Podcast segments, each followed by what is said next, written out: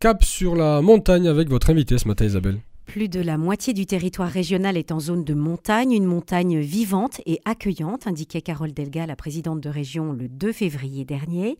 Pour connaître les défis et les ressources des territoires de montagne d'Occitanie, nous sommes en ligne avec Jean-Louis Cazobon, vice-président de la région Occitanie chargé de la montagne. Bonjour monsieur. Oui, bonjour. Bonjour à tous. La région dispose d'un fort potentiel en matière d'industrie. J'en veux pour preuve ce contrat de 230 millions signé par Alstom pour la livraison de 25 trains régionaux à la compagnie norvégienne Norske Tog. Voilà du travail hein, pour les 740 employés de l'usine de Tarbes chargée des systèmes de traction. Quelles sont les autres pistes de développement en matière industrielle, Jean-Louis Calzobon? Oui, bien, évidemment, la montagne. Euh, donc, disons, notre montagne, effectivement, les Pyrénées sont moins industrialisées que les Alpes, mais on a quand même quelques pépites de ci, de là et qu'il faut accompagner. Vous avez mis le doigt sur Alstom. Vous allez un peu plus loin, Bagnères de Bigorre, il y a CAF également, qui hein. a de grosses euh, possibilités de développement. Euh, parc, bon, en fait, euh, comme Alstom a racheté Bombardier le Canadien, et par effet domino, euh, ben, Alstom a dû se dépouiller d'une usine en Alsace qui vient un peu contrarier les plans. Mais enfin, CAF à Bagnères euh, va embaucher 240 emplois. CAF qui est leader mondial de, la construction, enfin un des leaders mondiaux de la, dans la construction et la maintenance de matériel roulant ferroviaire. Exactement. Hmm. Donc, ce qui veut dire qu'on a un pôle ferroviaire euh, qui se développe et peut-être derrière euh, un cluster aussi de, sous-traitants en matière euh, ferroviaire, comme on peut le voir en aéronautique dans notre région. Hmm. Voilà. Là, Et puis, il y a, quand même d'autres d'autres industries qui, sans être de cette importance, maillent tout le territoire pyrénéen. Et en fait, si on veut une une vie économique dans nos montagnes, il faut aussi un emploi. On ne peut pas uniquement voir la montagne comme un, lieu de loisir, hmm. voilà, de ressourcement où rien ne se passe. Si on veut une vie, une vie économique, il faut aussi qu'il y ait de l'emploi. Euh, et là, on, doit faire feu de tout bois dès que même les, les petites entreprises PME qui sont situées dans nos zones de montagne font que c'est justement ce que vous disiez précédemment, la montagne accueillante, c'est bien ça. Quoi, voilà. Mhm. Et puisque nous parlons du train, il y a aussi ce projet de train à hydrogène. Où est-ce que ça en est aujourd'hui? Oui, ben là, c'est très avancé. Justement, c'est Alstom euh, qui développe le train à hydrogène. Et il est prévu euh, que le premier prototype, enfin, c'est plus un prototype, le premier exemplaire, disons, va rouler sur la ligne Montrégeau-Luchon euh, qui va réouvrir, que la région a repris en, propre. Et cette, ligne-là, le, train à hydrogène va circuler là.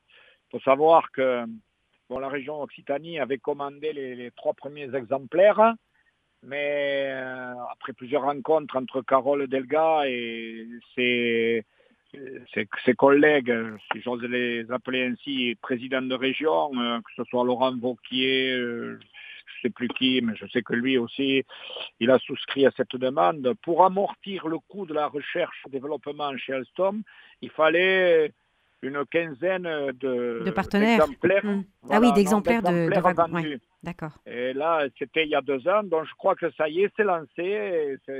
ils en étaient à 18, 18 20, d'après ce que j'avais vu l'an dernier.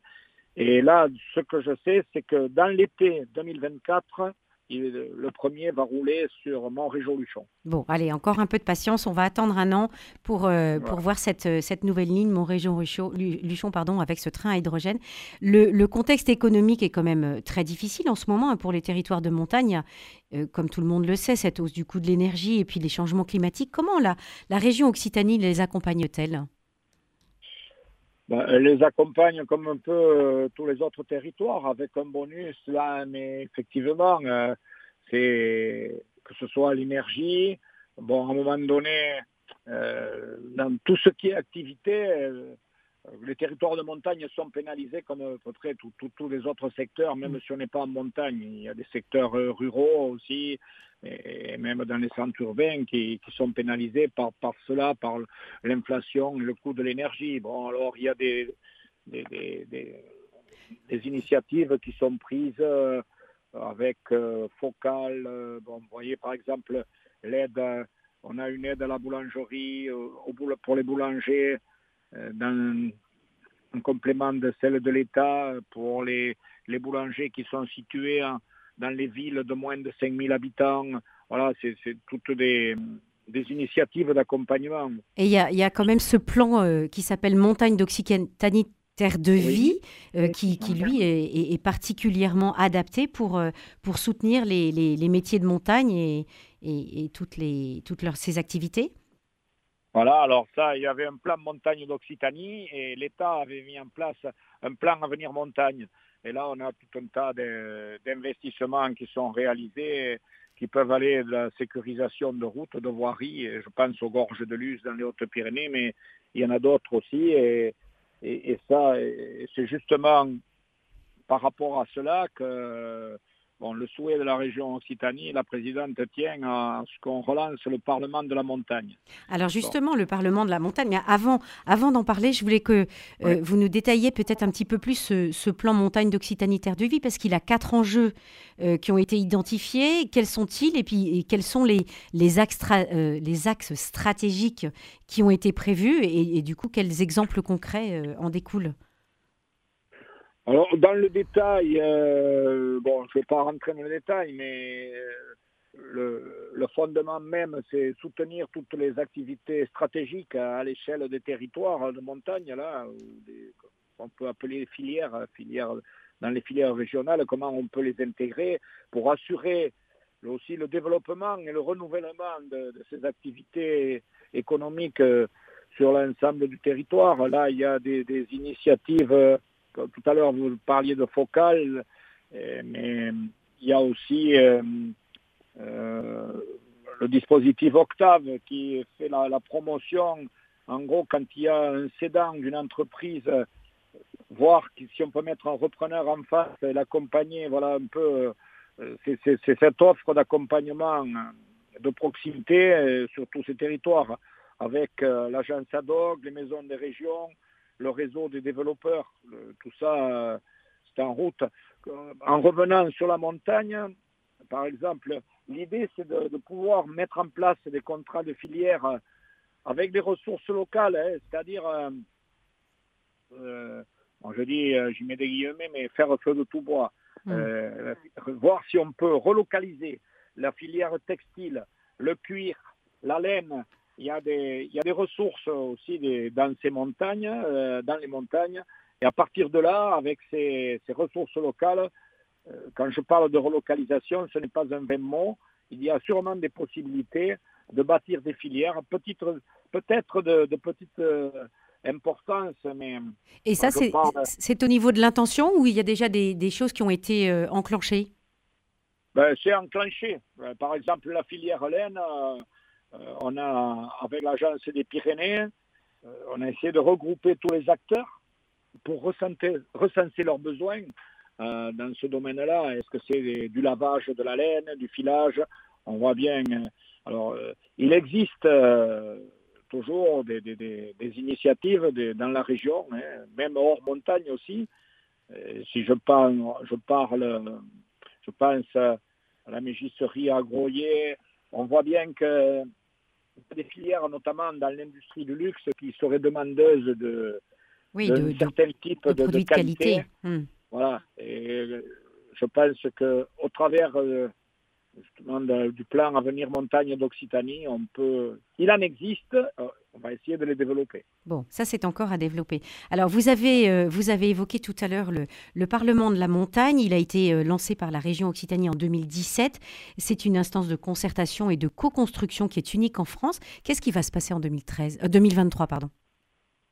Ben Là, bon, il a été mis en sommeil depuis deux ans, là, et c'est vrai que le Covid n'a pas arrangé tout ça. Alors, il faut être euh, clair. Hein. Le Parlement de la montagne, ce n'est pas là qu'il y aura des moyens. Parce que, euh, bon, vous l'avez dit tout à l'heure, euh, l'Occitanie, 50 et quelques pourcents du territoire est situé en zone montagne. Mais dans ces zones, justement, dans ces zones de montagne, là, il y a, si je prends les Pyrénées, il y a deux, massifs. Hein massif central et Pyrénées. Mhm. Le développement économique n'est pas le même dans l'un que dans l'autre. Bon, le Massif central, il y a des filières longues, on est dans une politique de filières longues qu'il faut accompagner. Et en Occitanie, ces filières longues, elles n'existent pas. Par contre, il y a aussi d'autres possibilités. Alors, dans les Pyrénées, il y a des outils qui existent. Il y a l'Agence des Pyrénées. Euh, il y a la Compagnie des Pyrénées. L'association, là, il y a la Banque des Territoires, la région Occitanie, qui sont actionnaires, qui ont mis des capitaux dans la Compagnie des Pyrénées pour euh, investir, équiper les, les, stations de montagne, que ce soit le ski, mais pas que. Euh, c'est-à-dire, quand vous parlez des plans Avenir Montagne Occitanie, quand il y a le tourisme, c'est le tourisme quatre saisons. Alors le tourisme dans la région Occitanie, il occupe une place importante. Hein. c'est 110 000 emplois. Voilà, c'est justement la, question que je voulais vous poser parce qu'avec ce caractère euh, résolument montagnard, l'Occitanie euh, a une forte attractivité touristique et, ce plan Avenir Montagne euh, permet de développer le potentiel avec justement cette, cette préoccupation d'un tourisme quatre saisons parce qu'on voit bien qu'on ne peut pas le limiter à l'hiver et à la neige. Non, bien sûr. Vous avez tout à fait raison. Ça, mais euh, justement, les années Covid, là, nous, ont été le révélateur. On voit bien que nos concitoyens, ils ont une soif de consommation ou une faim, appelez-le comme vous voulez, mhm. de, d'espace, de, grands espaces et d'espaces de montagne. Et on voit bien, euh, vous savez, moi je préside le syndicat mixte euh, du Pic du Midi et la fréquentation, elle est plus importante l'été que l'hiver.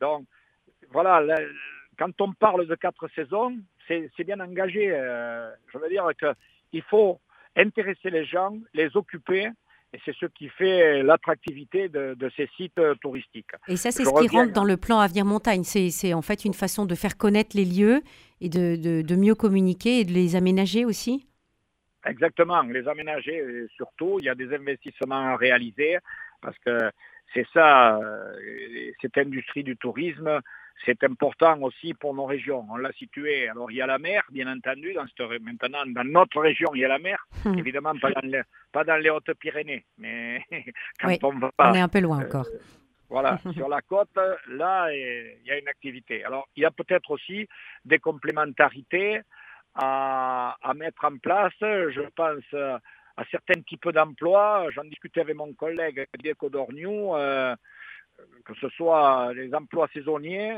saison d'été, saison d'hiver, il y a certainement des, choses à, mettre en place. Mais le Parlement de la montagne, ce que je voulais vous dire, oui, pardon. c'est pas là qu'il y aura des moyens financiers. Oui, oui, vous l'avez dit. c'est un incubateur.